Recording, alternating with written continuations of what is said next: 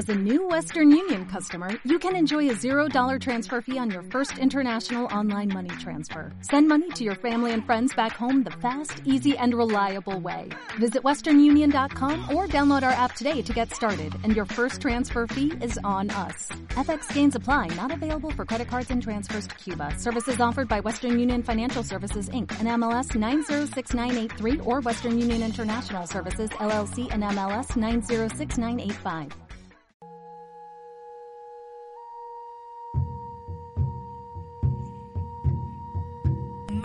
Espiral. Una hora que nos lleva al reencuentro con las conciencias y esencias de todo cuanto nos rodea, de todo cuanto somos y cuanto hemos sido a lo largo de esta vida y de vidas pasadas. El arte de sentir la comunicación con los cuatro elementos, con la madre tierra, es interactuar con el sol, trabajar con la energía de la luna, maestros ascendidos, hermanos que habitan otros planetas y galaxias, es hacer contacto con nuestros ancestros. Estos temas y muchos más en México Espiral, Chimopanotilca. Bienvenidos al reencuentro con tus raíces de luz.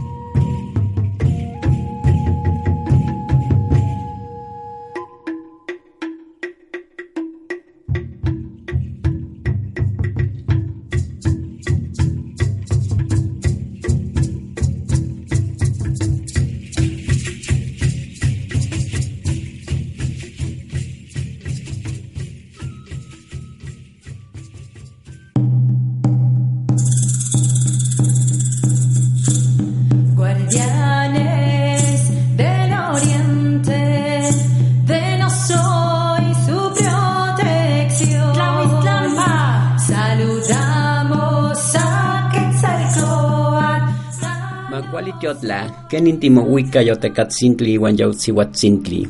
Muy bien, muy bien, sean bienvenidos todos los que nos están escuchando en este hermoso día. Y lo que acabamos de pronunciar en lengua nahuatlactoli es muy buenas tardes, cómo se han comportado el día de hoy, venerados guerreros y veneradas guerreras. Es un buen momento para reflexionar en, este, en esta hora de este día, cómo nos hemos comportado en lo que va del día.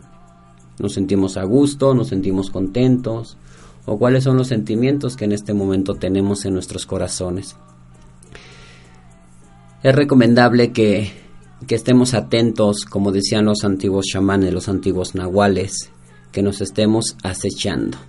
Acechando cuando estemos cometiendo esos errores, cuando nos estemos sintiendo mal, cuando esos pensamientos estén fisurando nuestro cuerpo mental, nuestro cuerpo emocional, cuando nuestros nuestras incluso imaginaciones nos estén jugando pues bromas y a veces son bromas bastante pesaditas, yo los invito a que nos acechemos, a que estemos atentos, atentas a esto, a cómo nos estamos comportando a cada instante, a cada minuto de nuestras vidas. Empezando por este día, empezando por esta hora. Y bien, pues primeramente, como es costumbre de México Espiral, vamos a agradecer a los guardianes, a los guardianes de Home Radio, a los guardianes de este hermoso espacio, de este hermoso lugar que está, pues está haciendo una función bastante interesante. Está haciendo un faro de luz, un faro de luz que llega a muchas almas, no solamente del estado de Puebla, sino de, de toda la República Mexicana. Y tenemos que cuidar este espacio. ¿Y cómo se cuida? A través de la resonancia, a través de una alta frecuencia de vibración. Y es lo que los invito. Y bien, pues agradeciendo a los guardianes de un radio, a las divinas presencias, tanto de Caro como de todos los conductores y de todas las personas que hacen posible que este espacio exista, a los seres de luz de las diferentes esferas espirituales, así como a los hermanos que, que habitan otros planetas, otras galaxias, y que de alguna forma todos ya nos estamos comunicando pues antiguamente era muy difícil, ¿no? Platicar estos temas. Cuando yo recuerdo cuando de niño intentaba platicar mis experiencias sobre ovnis y sueños que tenía, pues yo creo que ni me tiraban de a loco, sino simplemente ni me hacían caso, pero bueno, hoy en día pues ya se pueden hablar de estos diferentes temas. Y bueno, también pues saludamos a todas estas benditas almas, benditos espíritus que nos están escuchando no solamente a los encarnados que seguramente están detrás de su computadora, sino también a las almas, las almas que ya se liberaron de un cuerpo físico de y que también nos están escuchando. Y desde luego saludamos humilde y amorosamente a los benditos cuatro elementos que generan la vida en el planeta Tierra, al bendito elemento agua, al bendito elemento tierra, al bendito elemento fuego y al bendito elemento viento. Y como siempre, pues la invitación a que nos armonicemos con ellos, a que los respetemos, a que los cuidemos, eh, que recordemos que, que la tierra es nuestra madre, que el agua es nuestra madre, que el viento es nuestro hermano, que el fuego es nuestro abuelo, y que como somos familiares de ellos, pues tenemos que, aprender a cuidarlos, porque al cuidarlos a ellos nos estamos cuidando a nosotros. Y esto pues en cada programa lo estamos repitiendo, porque para nosotros es muy, pero muy, muy importante el que el ser humano vuelva a voltear hacia la madre tierra. Así como en algún momento los, los abuelos mayas dejaron dicho que muerto el último árbol, muerto el último hombre, para nosotros realmente sí es preocupante y es nuestra principal tarea, el cuidar el planeta Tierra. Porque precisamente hoy en día muchos estamos hablando sobre la nueva era o sobre el sexto sol de Anagua, que si la era de Acuario, que si la ascensión, que si los ovnis, que los hermanos galácticos. Pero hay una realidad. Y la realidad es que lo único que tenemos en este momento palpable es el planeta Tierra. Y si no lo cuidamos, yo puedo asegurar que no van a venir los hermanos ni de Andrómeda, ni la Confederación Galáctica, ni los Arturianos, ni Pleiadianos, ni nadie de ellos en sus ovnis a llevarnos a sus planetas. ¿Se imaginan que vinieran y dijeran, a ver, ustedes ya echaron a perder su planeta, ya lo destruyeron, ahora ya los vamos a llevar al de nosotros? No, no va a ser así. Así es que la tarea principal que tenemos los seres humanos es cuidar el planeta Tierra porque si no lo cuidamos, simplemente nada existiría, absolutamente nada. Es momento de cuidarlo, es momento de armonizarnos, es momento de platicar con los árboles, de platicar con las flores. También uno, una frase que, que continuamente estoy repitiendo y que yo creo que nunca me voy a cansar de repetirla es algo que, que dejó el jefe Seattle, un jefe de, de una tribu piel roja de lo que hoy es Estados Unidos, y él decía, la tierra no pertenece al hombre. El hombre es el que pertenece a la tierra. Y que desgraciadamente pues hemos visto cómo el hombre saquea la tierra, cómo el hombre no le importa cortar decenas, cientos, miles de árboles con tal de construir un centro comercial. Es momento de defender lo que realmente es importante. Porque dentro de muy poco, el hombre, el ser humano, se va a dar cuenta que el dinero no se puede comer. Muy pronto va a ser más importante una manzana, una mandarina, una verdura, que los millones y millones de pesos. Que esa es la gran mentira de la matriz, es el más grande holograma con el cual nos han tenido atrapados, que es el papel moneda, el dinero. Y no es que el dinero sea malo, no, no estoy diciendo esto. De hecho, el dinero es una energía el cual debemos de aprender a manejar y a vivir en equilibrio. El dinero debe de ser un medio para alcanzar nuestros objetivos, para tener una vida una vida saludable, una vida pues cómoda, pero nunca debe de ser el fin. Nunca nos debemos de perder en esa parte. Porque en verdad yo así lo creo, así lo creemos en, en México Espiral que la verdadera riqueza está en la madre tierra, porque la madre tierra en su amor incondicional, ella germina el fruto, lo mismo para el rico que para el pobre, lo mismo que para el que la cuida que para el que no la cuida. Ella simplemente practica el amor incondicional. Y yo me pregunto, y me gustaría invitarlos a que se hagan esta misma pregunta. ¿Qué pasaría si algún día a todo el planeta Tierra le pusieran camisa de asfalto? Que no la dejaran respirar, que la lluvia ya no penetrara, ¿qué pasaría con nosotros? ¿Qué beberíamos? Esas, esa, este, esas Coca-Cola. ¿Se imaginan a todo mundo bebiendo Coca-Cola? ¿O comiendo alimentos transgénicos? ¿Qué es lo que pasaría? Si en algún momento todo se volviera concreto. Absolutamente todo. Da un poco de temor, ¿verdad? Pero pues bien, pues esa es la invitación a reflexionar. ¿Qué estamos, cómo estamos actuando con nosotros mismos y con nuestra amada Madre Tierra. Y bien, el programa de hoy se titula Cuentos y Juegos Prehispánicos. Cómo educaban a nuestros niños, a nuestras niñas en la antigüedad. No había las escuelas que hoy están, no había PlayStation, no había Nintendo, cómo educaban a nuestros pequeños. Y bien, pues los educaban así, de esta forma, o de una de estas formas, a través de los juegos, de los cantos, de las danzas, de los cuentos. Y precisamente hoy vamos a hablar un poco sobre juegos y cantos. Y yo quiero sobre todo a las personas mayores que recuerden un poco. ¿Alguna vez jugaron canicas? ¿Recuerdan ese hermoso juego de las canicas? A donde muchos de nosotros andábamos en la tierra ensuciándonos, arrastrándonos, pero eso sí, muy, pero muy felices. ¿Recuerdan ese juego? Bien, pues el juego de las canicas, su, nombre original es Canican Nicanca, que esto es A dónde estás, aquí estoy. Me gustaría explicarles un poco acerca de, este juego, aunque había pues, diferentes modalidades que algunas ya las he olvidado, pero no sé si ustedes recuerdan que el principal, la principal modalidad de este juego era hacer un círculo, en medio de ese círculo poníamos bastantes canicas, después eh, sobre la tierra pintábamos una raya que decíamos que era el tiro, y siempre había un manos, tras, terceras, cuartas, quintas. Y siempre eh, y cuando se tiraba por primera vez, siempre intentábamos pasar del otro lado del círculo. No sé si recuerdan este juego. Bien, pues ¿qué es lo que representa?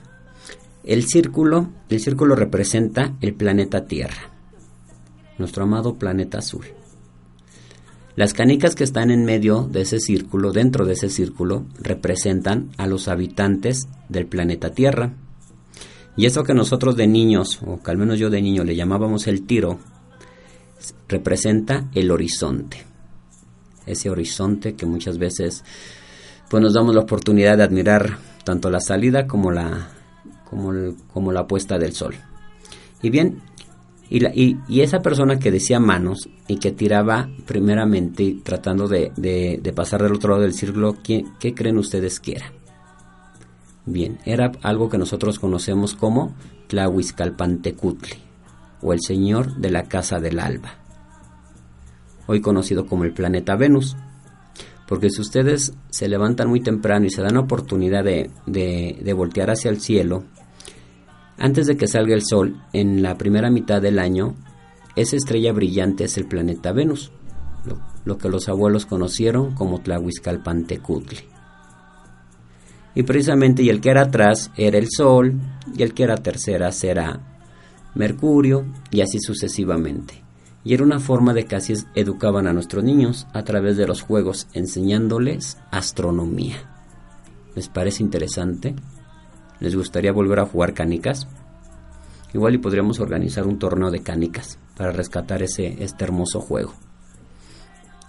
Pues sí, y otro de los juegos que seguramente también muchos de ustedes jugaron era el papalote. ¿Recuerdan ese papalote? Hoy en día todavía los, los niños andan con sus papalotes en... Hace poco visitaba, hace algunos meses visitaba la, la, la Cholula, la gran pirámide de Cholula, y pues me daba mucho gusto ver a muchos pequeños con esos papalotes jugando, que bueno, hoy los papalotes vienen de la China, pero el papalote es originario de nuestro México, de nuestra amada Anáhuac. Y bien, la palabra papalote viene de papalotl, que es mariposa. Y bueno, se cuenta que en la zona arqueológica de Malinalco fue donde se voló el primer papalote, volado por un niño llamado Ocelotzin y por una niña llamada Xochiquetzali. Y el papalote representa a una mariposa con sus alas y estas alas representan a los cuatro puntos cardinales. Y también era una forma que a los niños y a las niñas les enseñaban una ciencia que nosotros conocemos como la ciencia de Tloque Nahuaque, a donde Tloc es una fuerza que repele y Nahuaque es una ciencia, una fuerza que atrae. Es decir, el Sol, nuestro astro rey, es Tloquenahuaque, porque con la misma intensidad, con la misma fuerza, repele a los planetas y con esa misma intensidad y fuerza atrae a los planetas. Y por eso es que los planetas están girando, porque están siendo atraídos y repelidos con la misma intensidad al mismo tiempo. Y esto es Tloque Nahuaque. Y a través del papalote, nuestros abuelos, nuestras abuelas les enseñaban esta ciencia a los pequeños. Si ustedes recuerdan antiguamente cuando hacíamos este, estos papalotes, siempre, bueno, llevaba el hilo que estaba, estaba este, unido a nosotros. Y también este papalote llevaba algo que nosotros llamamos una cola, y esta cola era adornada por cinco flores, macuilzóchil, que macuilzóchil es otra ciencia, otra ciencia que a través del juego, el canto, les enseñaban a los pequeños.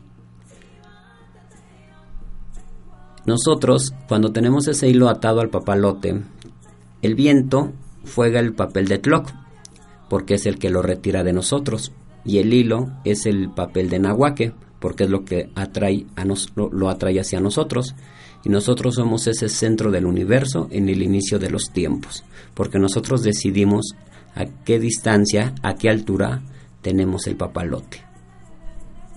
Yo les invito nuevamente a que tomen a sus niños, a sus niñas, o que los niños tomen a sus papás y se vayan a los cerros a volar papalotes.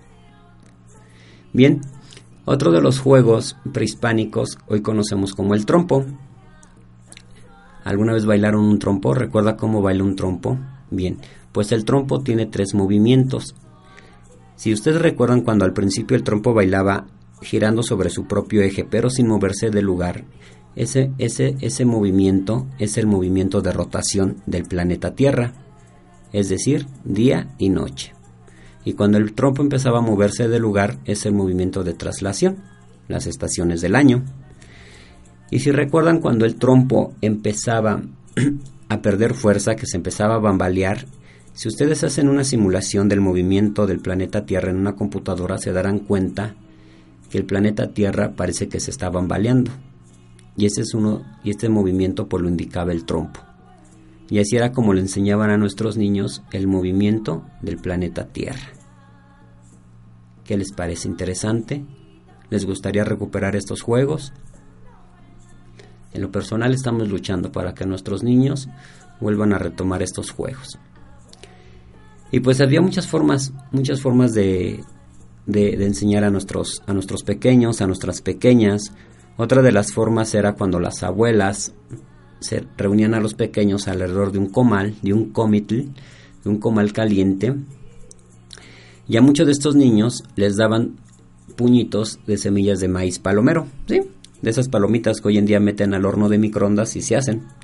Bien, pues les daban estas, estas semillas a, a los pequeños y una vez que el comal estaba lo bastante caliente, ellos aventaban estas semillas y al, hacer contacto con el comal, con el comil caliente, explotaban, se hacía la palomita. Y las abuelas les decían a los pequeños, a las pequeñas, así fue en un principio. Así fue como se creó todo. Hoy lo conocemos como la explosión del Big Bang. Pero estas formas divertidas, estas formas armoniosas, eran como nuestros niños, nuestras niñas aprendían y es momento de, recuperar. Y precisamente, bueno, hablando de, de las semillas de maíz, pues un atento llamado a todos los que consumen, bueno, que todos consumimos, todos nos comemos esas tortillas, esos tacos, esos chilaquiles, esas enchiladas y todos esos ricos productos de maíz, a que pongamos un poquito de atención a quién le estamos consumiendo. Tenemos que, o se está buscando la forma de que ya no haya maíz transgénico en nuestro país, y en el mundo entero. Un maíz transgénico que estudios como que ha hecho Greenpeace, que ha hecho GEA, grupos de estudios ambientales, pues es cancerígeno y nos causa graves problemas de salud. Agranda los órganos, causa obesidad, entre otras cosas. Yo les invito a que en los diferentes pueblos, incluso en las ciudades, en la Ciudad de México me ha tocado ver muchas ocasiones a esa mujer indígena que llega del pueblo con esas vestimentas, esos huipilis hermosos, y que sus frutitas, sus verduritas aún van llenas de tierra, vamos a consumirles. Yo les invito a que les vayamos a consumir y también les invito a que no le regateemos, porque cuando vamos a Walmart, cuando vamos a Oxxo nos regateamos, ¿verdad? Y que pongamos un poco de atención en esta parte. ¿Qué estamos consumiendo? Leemos las etiquetas, qué significa ese código de barras. Muchas veces en, en, estos grandes centros comerciales pues nos muestran la, ese, imagínense ese jitomate, ¿no? Ese jitomate redondito, muy rojito, o ese lote casi perfecto, sus granos. Pero desgraciadamente nos están mostrando algo transgénico, algo artificial. Y que de alguna forma pues hemos caído en el engaño y vamos y consumimos. Otra pregunta, ¿alguien se ha comido una rica quesadilla de cuitlacoche o huitlacoche? Bueno, lo correcto sería cuitlacoche. Bien, pues el, el maíz transgénico ya no produce este hongo es decir, el cuitlacoche está en peligro de extinción si no hacemos algo, así como muchos otros alimentos con los cuales fuimos, fueron alimentados nuestros abuelos, nuestros padres. Los invito a que pongamos atención. Pues bien, vamos a ir a un pequeño corte y en un momento regresamos.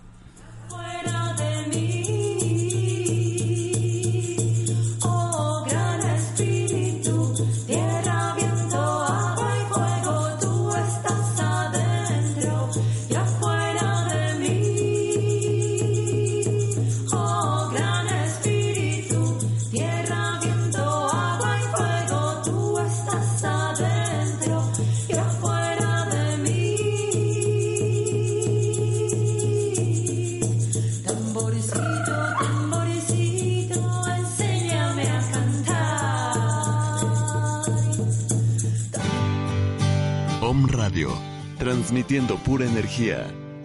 Desde el corazón de Puebla de Los Ángeles, México, para todo el mundo.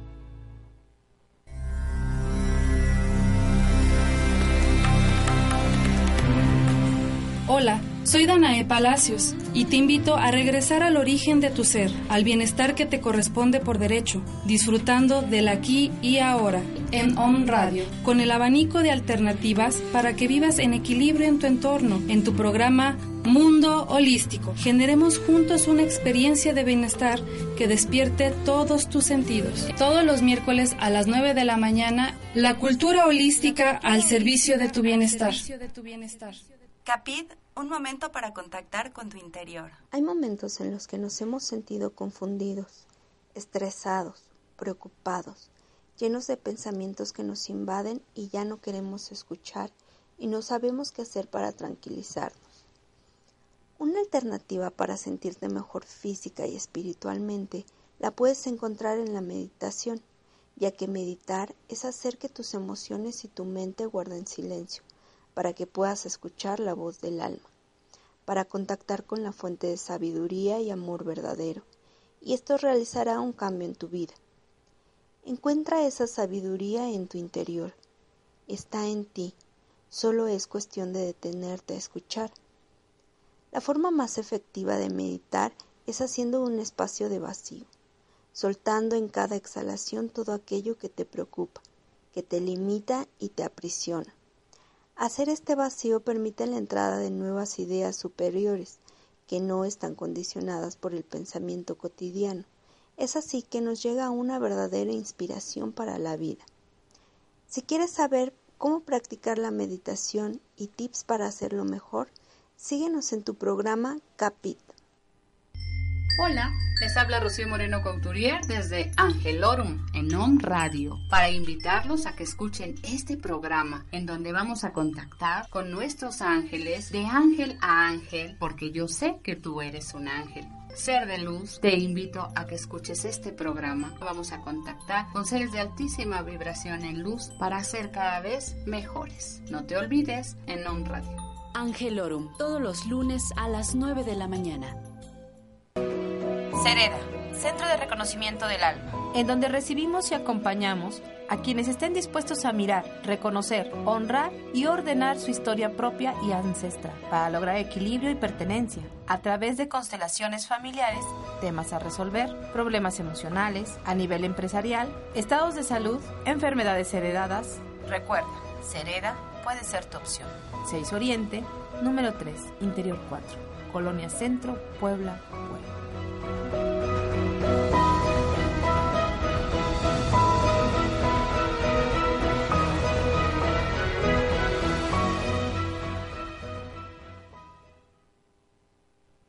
Estás escuchando México Espiral, al reencuentro con tus raíces de luz. Om Radio, transmitiendo pura energía. Desde el corazón de Puebla de Los Ángeles, México, para todo el mundo.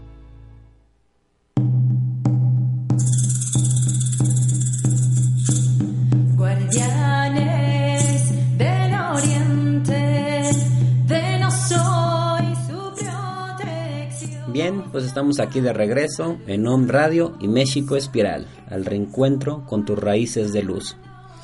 Y bien, pues estamos hablando de la forma en que educaban a nuestros pequeños y a nuestras pequeñas en una antigüedad, hace 500 años.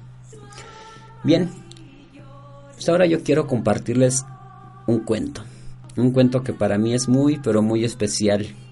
Que no sé cuántas veces lo he contado. Lo he contado en conferencias, lo he contado en temazcales, lo he contado en reuniones de, de amigos, en cenas, en comidas. Y que pues hoy se los quiero compartir. Este cuento se llama El ratón saltarín. Es un cuento Cheyenne. Es un cuento que tiene cientos, tal vez miles de años. Y que yo deseo, espero que muchos de ustedes se lo aprendan. Para que el día de mañana se lo puedan contar a sus familiares, se lo puedan contar a sus pequeños. Y bien,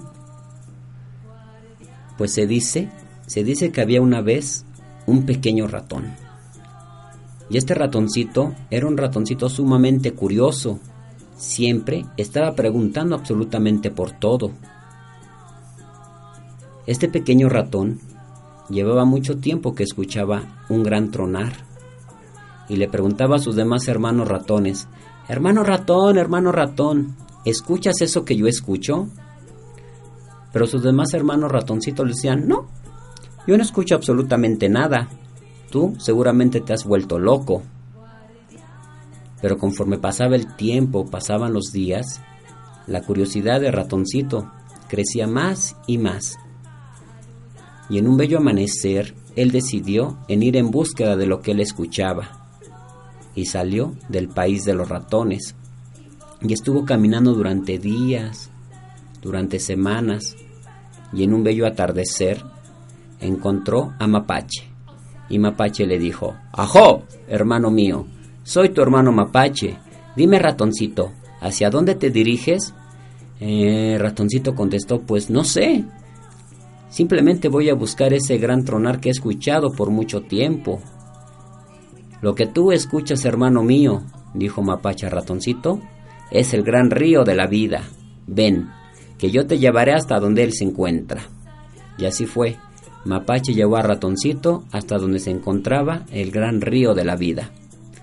Una vez que llegaron ahí, Mapache dijo a Ratoncito, Aquí te dejo, hermano mío, porque tengo que regresar a guiar a otros. Y ahí se quedó Ratoncito, admirando ese hermoso río de aguas cristalinas y muy pero muy profundas. Ratoncito estaba maravillado con todo lo que él veía y con todo lo que él escuchaba. Fue cuando escuchó una voz que le llamaba. Al voltear, vio a Rana. Hermana Rana, hermana Rana, ¿no te da miedo estar aquí tan solita y vivir tan lejos? Y Rana contestó, no, esta es mi casa y me gusta estar aquí. Dime, ratoncito, ¿te, te gustaría tener un poco de poder medicinal? Eh, ¿Poder medicinal? Claro que me gustaría, si eso es posible, contestó Ratoncito muy, pero muy emocionado. Pues bien, dijo Rana Ratoncito, agazápate lo más que puedas y salta tan alto como te sea posible. Y así lo hizo ratoncito, saltó muy, pero muy alto, pero al caer cayó al agua. Y mientras que escalaba por la lareda del río le dijo a Rana, Me has engañado. Rana contestó a ratoncito, Tranquilo, que el miedo y la cólera no te cieguen. Dime, ratoncito, ¿qué es lo que has visto? Ah, pues vi a lo lejos las montañas sagradas. Muy bien, ratoncito, desde hoy, desde hoy tienes un nuevo nombre. A partir de hoy serás ratón saltarín. Ratoncito se llenó, de mucha emoción y le decía a Rana, gracias, muchas gracias, me gusta mi nuevo nombre, pero tengo que regresar al país de los ratones para contarles lo que me ha sucedido. Y así fue. Ratoncito regresó al país de los ratones. Una vez que llegó a casa, reunió a su familia, a sus padres, a sus hermanos, reunió a sus mejores amigos y les empezó a contar esta historia. Hermanos ratones, yo encontré a nuestro hermano mapache y encontré el gran río de la vida y en ese río vive nuestra hermana rana. Pero lo más maravilloso de todo es que a lo lejos existen las montañas sagradas. Todos lo escuchaban y se preguntaban, ¿qué le pasa a este ratoncito? Literalmente se ha vuelto loco. Y ratoncito les decía, vengan, los invito para que juntos vayamos a buscar las montañas sagradas.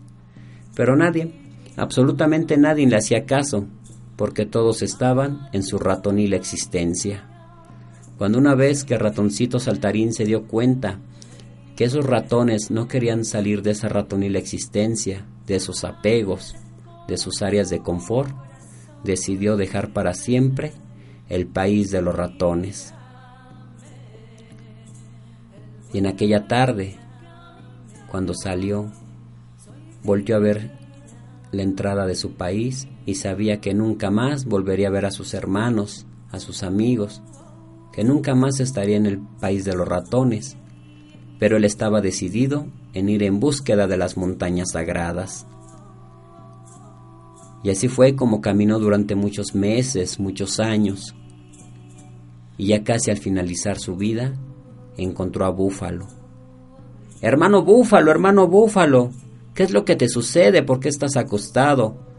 Le decía ratoncito saltarín a un enorme búfalo que estaba entre las hierbas. Búfalo contestó, Estoy muy enfermo y voy a morir. Me han dicho que solamente el ojo de un ratón puede sanarme. Cuando ratoncito saltarín escuchó esto, se espantó tanto que estuvo a punto de brincar más allá de su piel y corrió a esconderse detrás de unos arbustos. Eh, uno de mis ojos, después de un momento, después de reflexionar, ratoncito dijo, bueno, yo solo soy un ratón y tú eres una enorme y corpulenta criatura, así es que te daré uno de mis ojos. Y así fue. Búfalo recuperó la salud, pero ratoncito saltarín perdió uno de sus ojos. Búfalo dijo a ratoncito, sé que te diriges a las faldas de las montañas sagradas.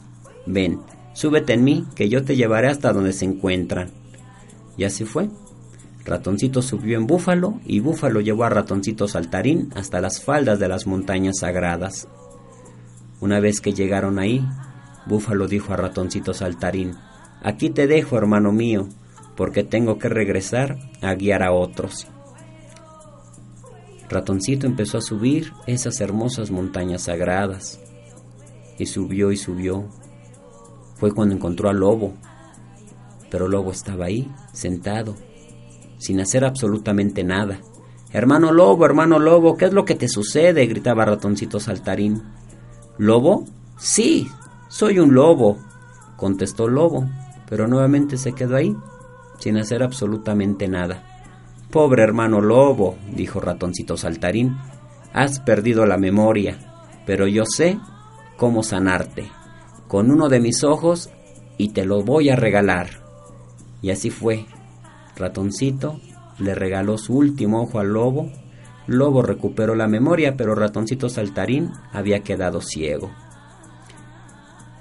Sé que te diriges a la cima de la montaña sagrada, hermano ratón. Yo te voy a llevar hasta allá. Ahí Ahí hay un gran lago a donde se reflejan las estrellas, a donde se refleja el sol, la luna, a donde hay hermosas plantas, hermosas flores, gigantescos árboles. Ahí se refleja el universo entero. Ven, súbete en mí, que yo te llevaré. Y así fue, Lobo llevó a Ratoncito Saltarín hasta la cima de la montaña sagrada. Una vez que llegaron ahí, Lobo dijo a Ratoncito Saltarín, Aquí te dejo, hermano mío, porque tengo que regresar a guiar a otros. Y ahí se quedó Ratoncito Saltarín, quieto, sin hacer absolutamente nada. Y era algo muy, pero muy hermoso, era un paraíso. Pero Ratoncito Saltarín no podía ver absolutamente nada, ya que había quedado ciego. En eso, en eso escuchó el ruido que hacen las grandes águilas. Quiso correr a esconderse, pero ¿a dónde podría esconderse? Simplemente se dio fuerza para soportar el embate de águila y águila le cayó encima. Lo tomó entre sus garras y lo empezó a elevar cada vez más y más y más alto. Ratoncito Saltarín estaba seguro que iba a morir y en ese momento recordó a sus hermanos ratones y a su país y pensó, si nunca hubiera dejado el mundo de los ratones, ahora estaría vivo y estaría tranquilo. Se entristeció mucho y aceptó que en ese momento iba a dejar de existir. Pero en eso, Ejecatl, que es el viento, le arrebató de las garras águila ratoncito saltarín y en un torbellino lo empezó a elevar cada vez más y más alto. Fue cuando ratoncito saltarín se dio cuenta que no había muerto y que además de eso empezaba a recuperar la vista. Y el viento lo elevaba cada vez más y más alto hasta que ratoncito saltarín tuvo en claro que algo había pasado con él, que algo maravilloso había pasado con él y que podía volar entre las nubes que podía volar entre las alas del viento. Fue cuando a lo lejos vio a su hermana rana que estaba posada sobre un lirio acuático y le empezó a gritar, hermana rana, hermana rana, mira, me estoy volando, estoy volando, hermana rana.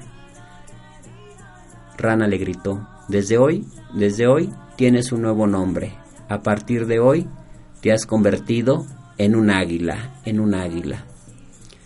Y pues bien, hermanos y hermanas que, escucharon esta, esta pequeña narración.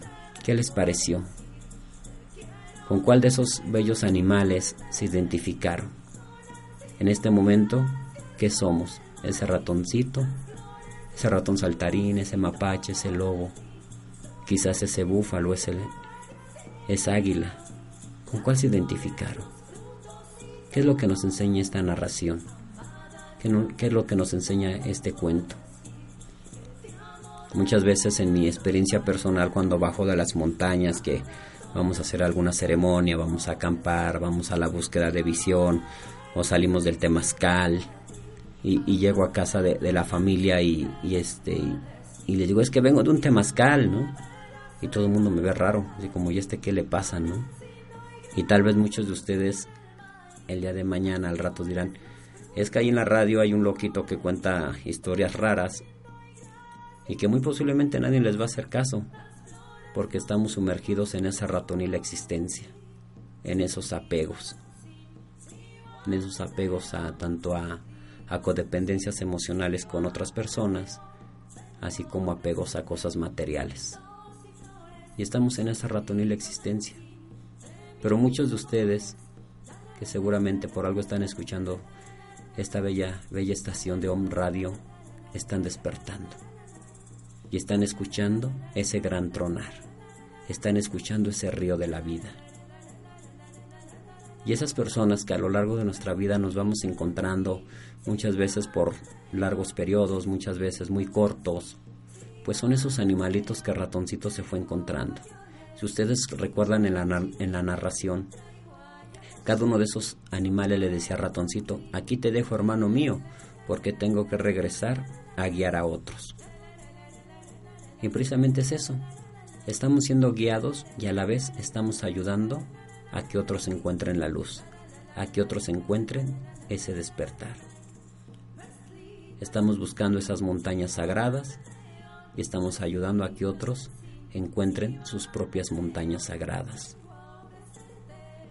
El camino es largo y yo en lo personal puedo asegurar que no nos va a bastar esta vida para encontrar esas montañas sagradas. Esas montañas sagradas se encuentran a cada instante, en cada logro, en cada pensamiento, en cada sentir.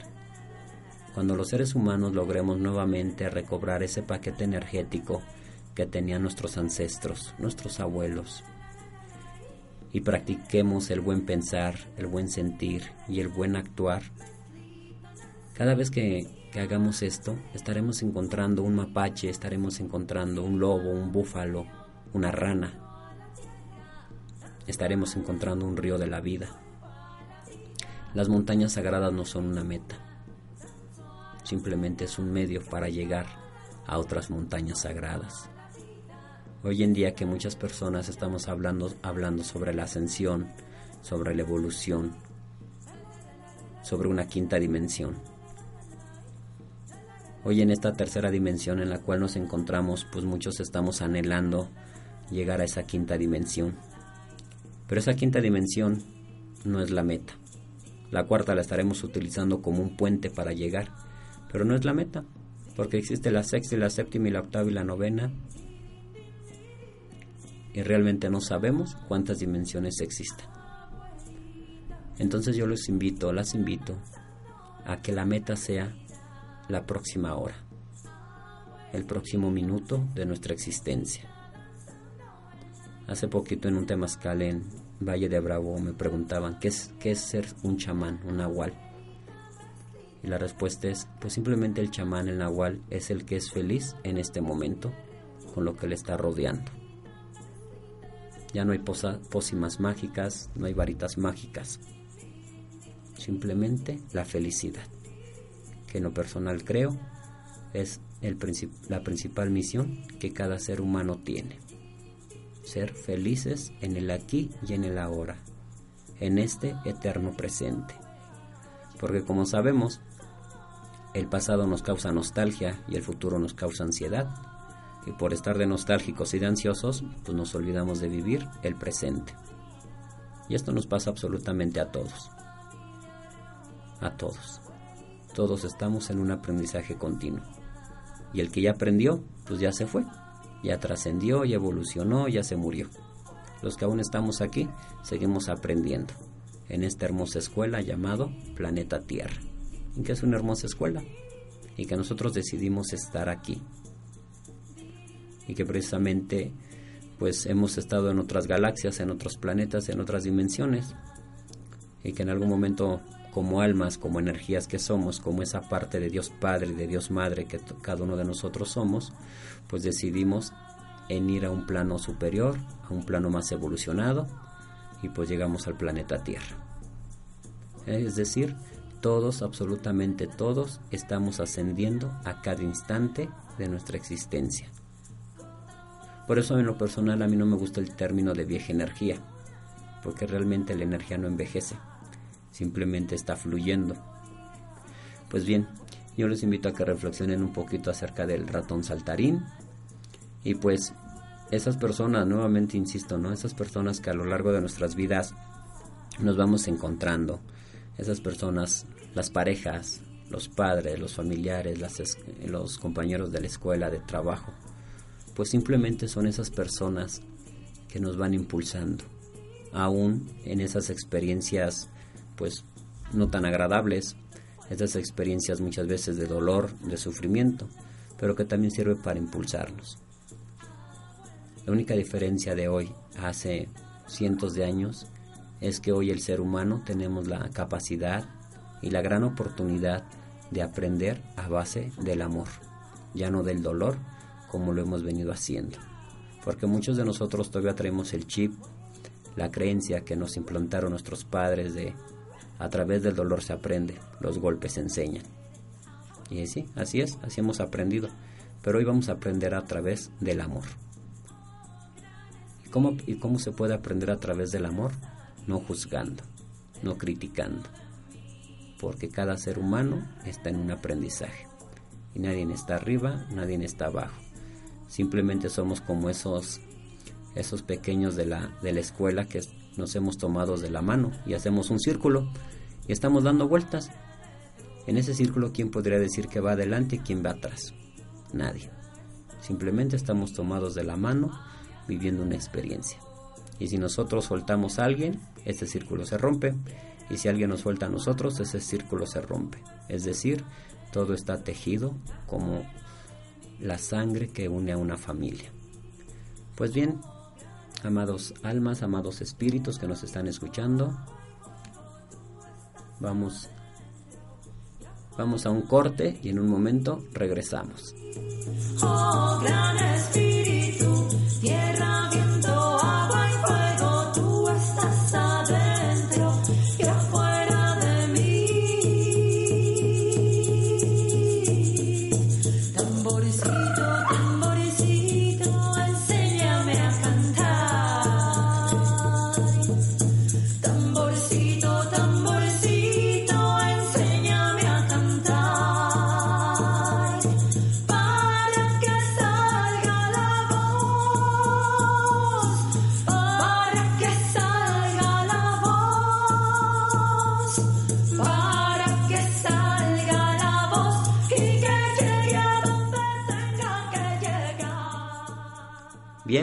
estamos de regreso aquí en OM Radio y esto es México Espiral, al reencuentro con tus raíces de luz.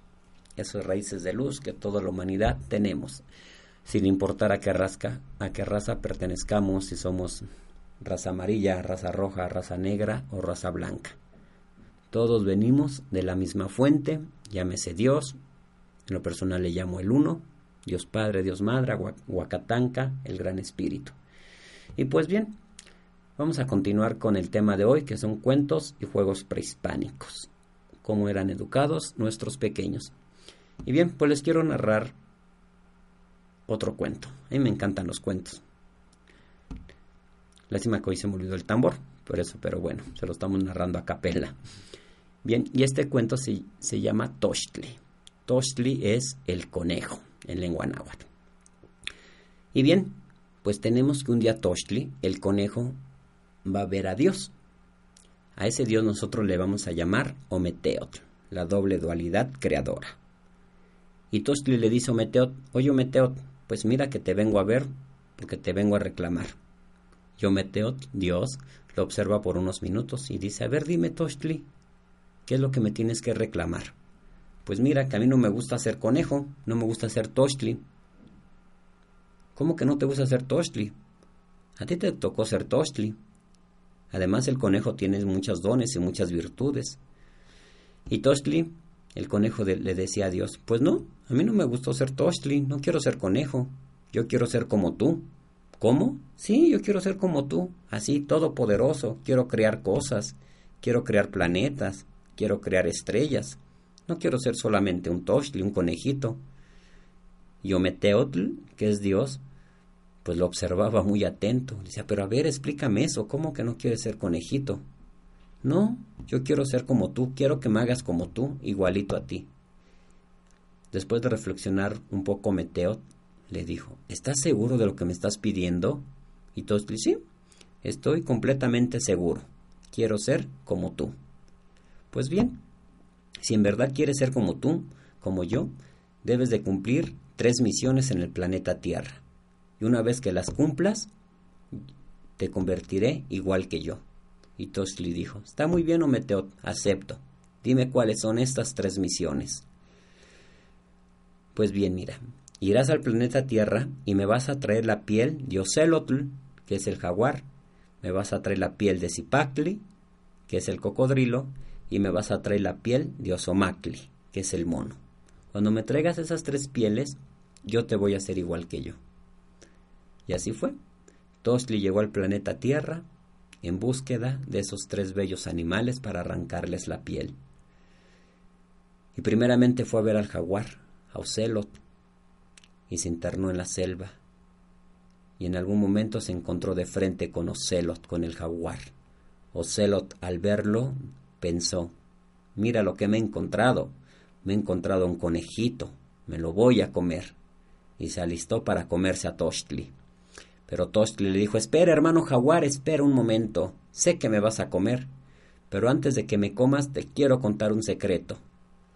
Y Ocelot, que es el jaguar, le dijo a Toshli, está bien, cuéntame lo que tú quieras, pero de todos modos te voy a comer. Pues mira, escuché decir a Ometeotl que el mundo se va a acabar a través del agua, que va a hacer llover tanto, pero tanto, que todos los animales nos vamos a morir ahogados. Bueno, pero como yo solamente soy un conejito, yo ya hice una cueva a donde voy a estar a salvo del agua. Pero tú, hermano Celot, te vas a morir ahogado. Conforme iba escuchando las palabras de Tochtli, Ocelot se empezó a entristecer y empezó a llorar porque pensaba que se iba a morir ahogado. Le hace, pero yo sé, yo sé cómo ayudarte para que no te mueras, dijo Tochtli a Ocelot. Mira, que aquí tengo unas cuerdas. Subamos hasta lo más alto de esta montaña y te amarraré a un árbol, para que cuando venga el agua no te lleve y puedas sobrevivir. Ocelo miró a Toshli y le dijo, ¿en verdad, hermano, que harías eso por mí? Claro que haría eso por ti. Y así fue. Subieron a la cima de esa montaña. Toshli amarró a Ocelo a un árbol y una vez que estaba amarrado, sacó su cuchillo, lo asesinó y le quitó la piel. Toshli le dijo, ahora ya solamente me faltan dos pieles. Voy por la piel de Zipacli, que es el cocodrilo. Una vez que llegó a donde habita el cocodrilo, le dijo, hermano cocodrilo, hermano Zipacli, mira que te he traído un regalo, te he traído una sorpresa. Pero para ello tienes que cerrar los ojos, para que yo te pueda entregar tu regalo. Y así lo hizo el cocodrilo, Zipacli. Confió en Toshli, en el conejito, y cerró los ojos. Una vez que tuvo los ojos cerrados, Tosh le aprovechó, le vendó los ojos y como ustedes saben que cuando el cocodrilo pierde la, la vista se queda inmóvil. Una vez que el cocodrilo quedó inmóvil, Toshli con su cuchillo lo mató y le quitó la piel. Dijo, está muy bien, ya tengo dos pieles, solamente me hace falta la de Osomacli, que es el mono. Lo iré a buscar. Y así fue. Cuando Toshli encontró a Osomakli, el mono, él estaba arriba de un árbol y le gritaba, hermano Osomakli, hermano Osomakli, ven, baja que te quiero contar algo. Pero el mono decía desde ese árbol, no, el conejito está muy raro, quién sabe qué se traiga entre manos, así es que no bajaré. Y Toshli le seguía insistiendo, por favor baja, hermano, que te tengo que contar algo. Y Osomakli, el mono, decía, no, no voy a bajar.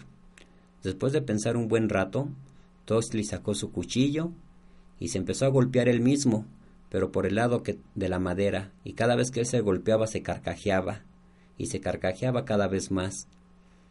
Osomakli, que estaba en, la cima de ese árbol, pensaba, el conejito tiene un palo que hace reír. Y nuevamente Toshli se seguía golpeando por el lado de la madera y se seguía carcajeando. Y Osomakli, el mono, seguía pensando, el conejito tiene un palo que hace reír. Después de un rato, Toshli dejó el cuchillo ahí y se fue a esconder detrás de un árbol. Y el mono pensó, al conejito se le olvidó el palo que hace reír. Y se bajó de ese árbol, tomó el cuchillo y se empezó a golpear con él y él mismo se, quitó la vida.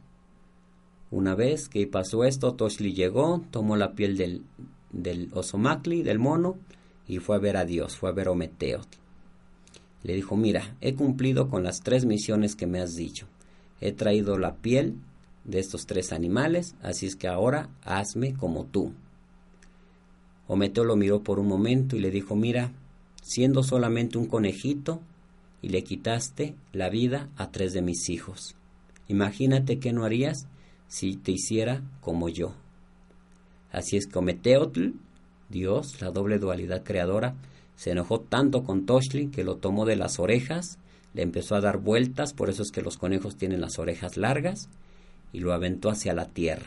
Por eso es que tienen los ojos saltones y las patas delanteras cortas, porque venía en una caída libre. ¿Y qué es lo que aprendemos, hermanos y hermanas, con este cuento? ¿Qué se les queda? Pues que no siempre tenemos que creer todo lo que nos digan, ¿verdad? Como ese jaguar que le creyó absolutamente todo lo que Toshli le fue a contar. ¿Y cuántas veces llegan a nosotros chismes y ahí estamos creyendo todo? Sobre todo cuando son chismes de nosotros mismos. Pero recordemos lo que dice ese libro de los cuatro acuerdos. No nos tomemos nada personal. ¿Qué pasó con Zipacli? Pues que simplemente se cegó por esa sorpresa que esperaba. ¿Cuántas veces nosotros nos comportamos como esos cieguitos? Que no queremos ver aunque las cosas son muy evidentes. Y no queremos ver porque la mayoría de veces es una realidad, a veces una realidad no tan agradable, una cruda realidad, pero que es, para nosotros y que tenemos que aprender a abrir los ojos y a enfrentar esa realidad.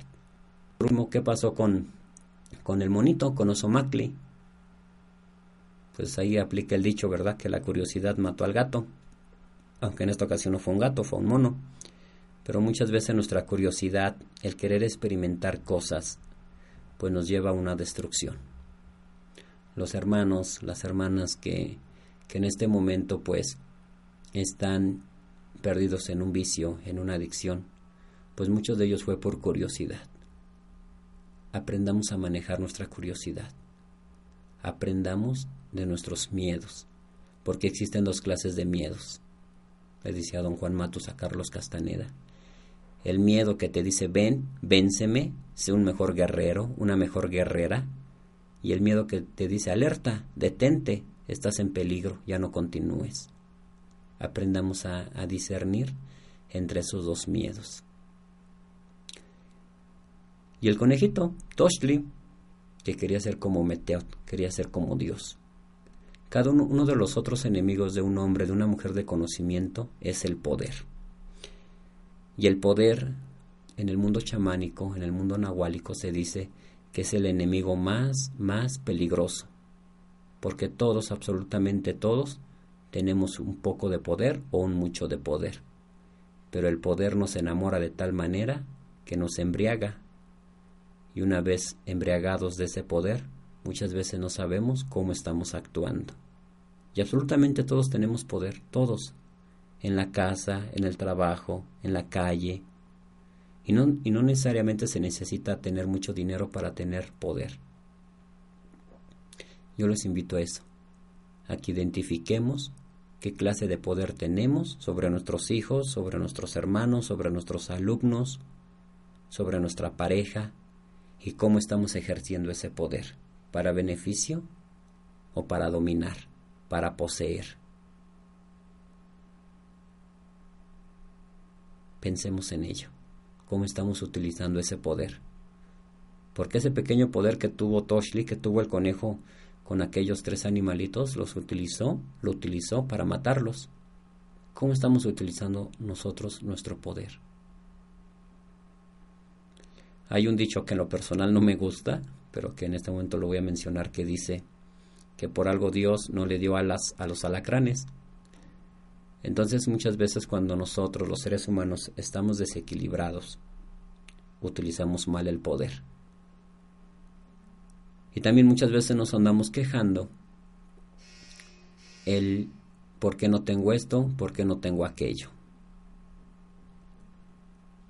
Yo les invito a no quejarse porque por algo estamos a donde estamos.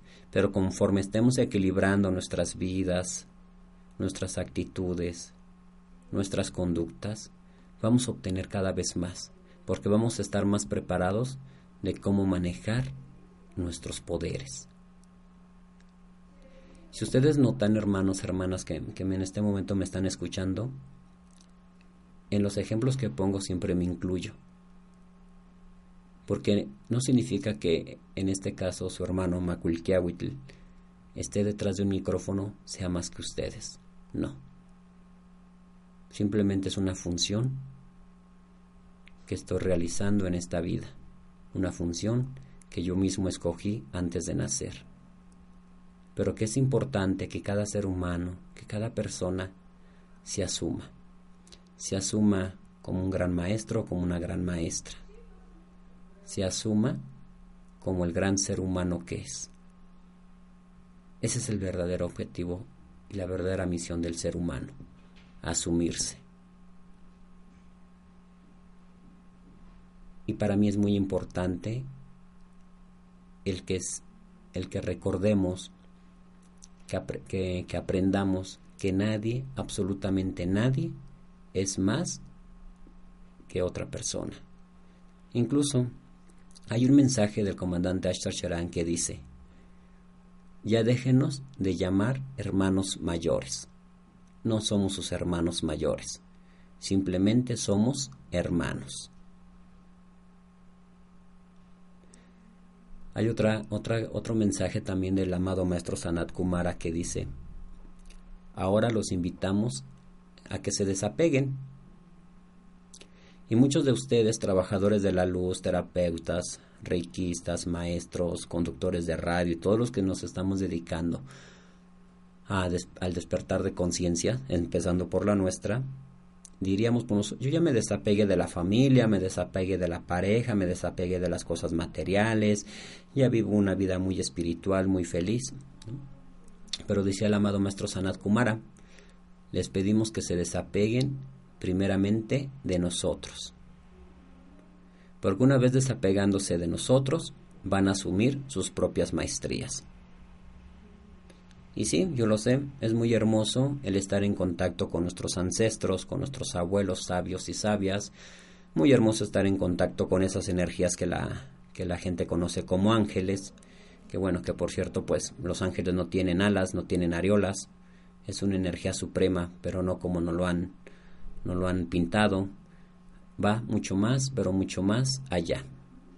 Y así lo menciona el arcángel Metatrón y es muy bonito contactar con ellos y contactar con los hermanos galácticos, los hermanos de los mundos confederados.